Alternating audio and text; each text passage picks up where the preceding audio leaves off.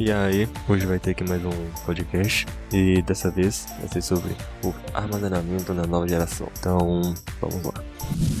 É, essa geração vai ter aí três consoles principais, né? PS5, o PS5 com sua versão digital, que é a mesma coisa, o Series X e o Series S. O PS5, as duas versões, você tem diferença aí de do PS5 normal, vai ter versão Blu-ray e digital não. Então, quando tem versão Blu-ray, mesmo tendo aquele patchzinho de, de Day One, vários DLCs você tem que baixar, vai dar pra você economizar um pouco de espaço ali com ele, porque parte dos arquivos, pelo menos os principais, estarão ali no, no disco, então você consegue economizar um pouquinho. Mesma coisa ali com o Series X e Series S, que é até um pouco mais gravante, porque no PlayStation 5 as duas versões estão na mesma versão de HD, então não faz tanta diferença assim. O Series X e o Series S tem uma diferença maior que o Series X tem o dobro de armazenamento do Series S. O Series S vem só com um SSD de 512 GB. Então, o X, além de ter o Blu-ray você poder economizar um espaço, ainda tem mais armazenamento. O armazenamento dele é de 1 TB. O PS5, o PS5 normal e o digital é 825 GB. Já saiu mais ou menos aí quanto que fica ali para o usuário do Series X e do PS5. Do PS5 vai ser mais ou menos 640 GB. Pode estar errado, pode mudar ainda. E do Series X assim em torno de um pouco mais de 700 GB aí, 780 por aí. Vou ver se eu deixo algumas links das notícias embaixo. O Series S é o que mais vai sofrer com o armazenamento, porque além dele ter só 512 GB, nem 512 GB disponíveis, ele ainda não tem suporte para o Blu-ray, então acaba ele tendo que estar com todo o jogo instalado no SSD. Então vai dar para instalar só os três jogos ali só. É a mesma coisa do Series X. A forma que eles vão tratar o SSD vai ser a mesma até falar daqui a pouco. Mas no Series X eu já falei, ele tem um Blu-ray com um pouquinho de espaço e tem mais aí um TB aí para de armazenamento. Os jogos dessa geração, eles em teoria serão um pouco mais leves do que a geração passada. Não, não acredito que seja assim, porque mesmo eles sendo mais leves, as empresas vão é, colocar mais conteúdo, mais coisas, ter mais resolução e vai ficar acho, com o mesmo peso vamos dizer assim. Por que isso? Porque agora esses, os SSDs são tão rápidos que a forma como os jogos são desenvolvidas vão irão mudar. Você não vai precisar ficar copiando e colando um objeto num, num HD, por exemplo. Porque antes você tinha uma cena, uma cena no início do jogo, você tinha um objeto lá, uma latinha lá. Você quer usar essa latinha lá numa outra fase, você vai ter que pegar essa latinha e copiar. Assim seria na geração passada, porque o HD não conseguiria ler tão rapidamente assim para conseguir achar essa latinha ali no da fase anterior, da primeira fase. Agora com SSD você não precisa disso. Você coloca ali a mesma latinha numa fase, coloca na fase lá no depois da metade do jogo e o SSD vai ler tão rapidamente isso que vai conseguir achar essa lata mais rápido. Então não precisa ficar essa copia e cola, copia e cola. Do lado do PS5, igual eu disse, é a mesma coisa. SSD 825 GB, vai tirar lá o espaço lá do, do sistema, igual no, no Xbox tudo mais. Agora a questão de expansão. Ainda não tem tanta informação assim do PS5 de como funcionar, entendeu? Mas do X já tem, então falou um pouco do X.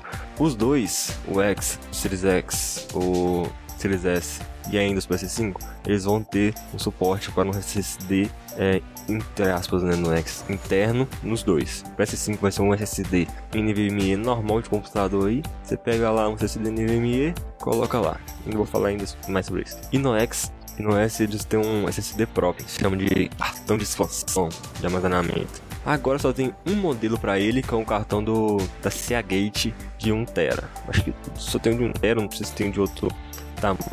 No momento só tem esse esse cartão. Mas um carinha lá, um da, da Xbox já falou que vai ter outros modelos. É, então, para mim, quais modelos que devem ter? Os que devem ter vai ser de outras empresas. A CAK já tem, provavelmente a Western Digital deve fazer, Kingston deve fazer e tudo mais desse mesmo modelo. Fala que eles teriam desse mesmo modelo e de estilos, designs diferentes.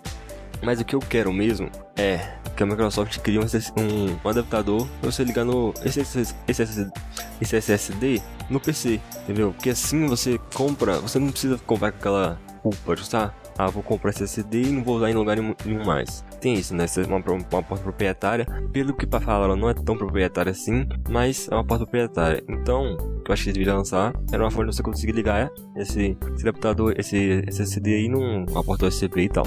E uma outra coisa que poderia acontecer é você ter um adaptador desse negocinho, você conseguir ligar qualquer SSD NVMe nele. Você pega no SSD NVMe 4.0 ali de 3000 megabits por segundo, liga nele, fica tranquilo. Eu, assim ajudaria muito pra você poder ter uma reutilização de SSD depois.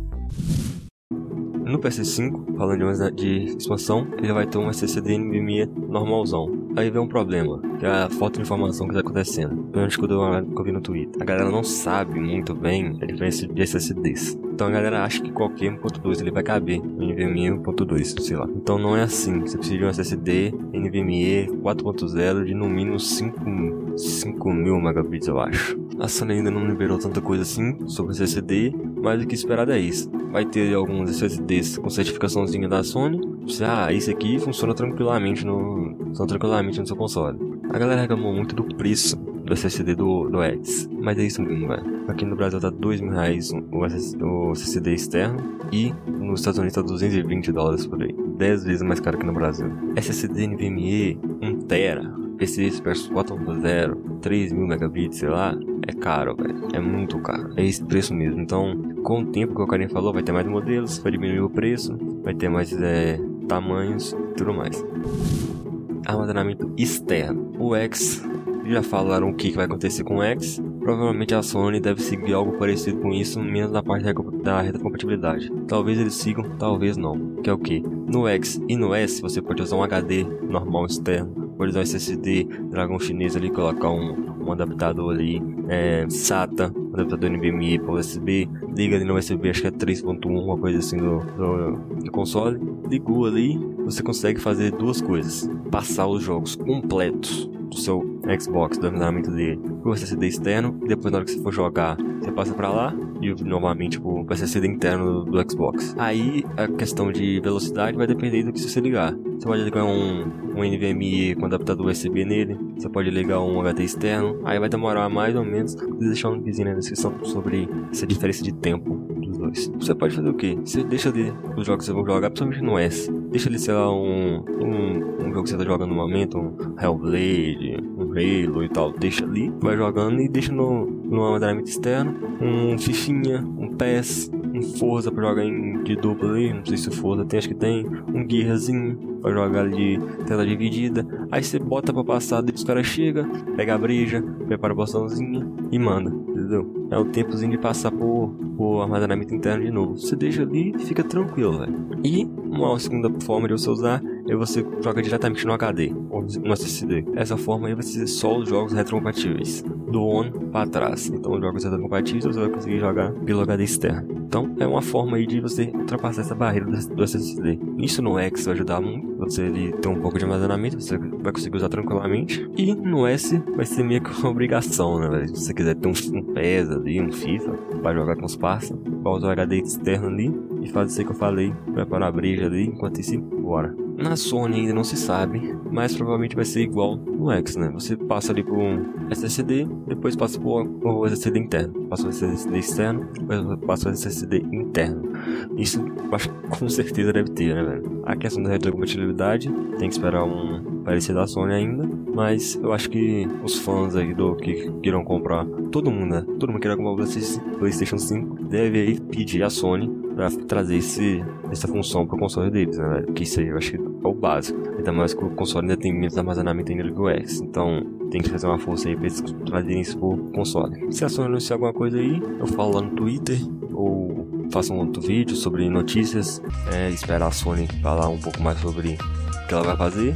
O Series X, o Digital Foundry já fez um vídeo, deixa o link na descrição aí fiz um vídeo testando de, de é, retrocompatibilidade, a partir do SSD externo, a partir do interno, passar um pro outro, vídeo completaço, já tirei muita informação daquele vídeo, então tá tendo descrição, vários links dessa vez, dá uma passadinha lá no site, no blog, tem aí no, no feed podcast, tem aí o link pro site pra essa notícia, no YouTube também, no YouTube tá tendo conteúdo lá, vai ter um pouco mais de conteúdo é, daqui a um tempo, então é isso, se gostou, deixa o like, se inscreva no canal e até a próxima. Good afternoon, good evening and good night músicas desse podcast, porra.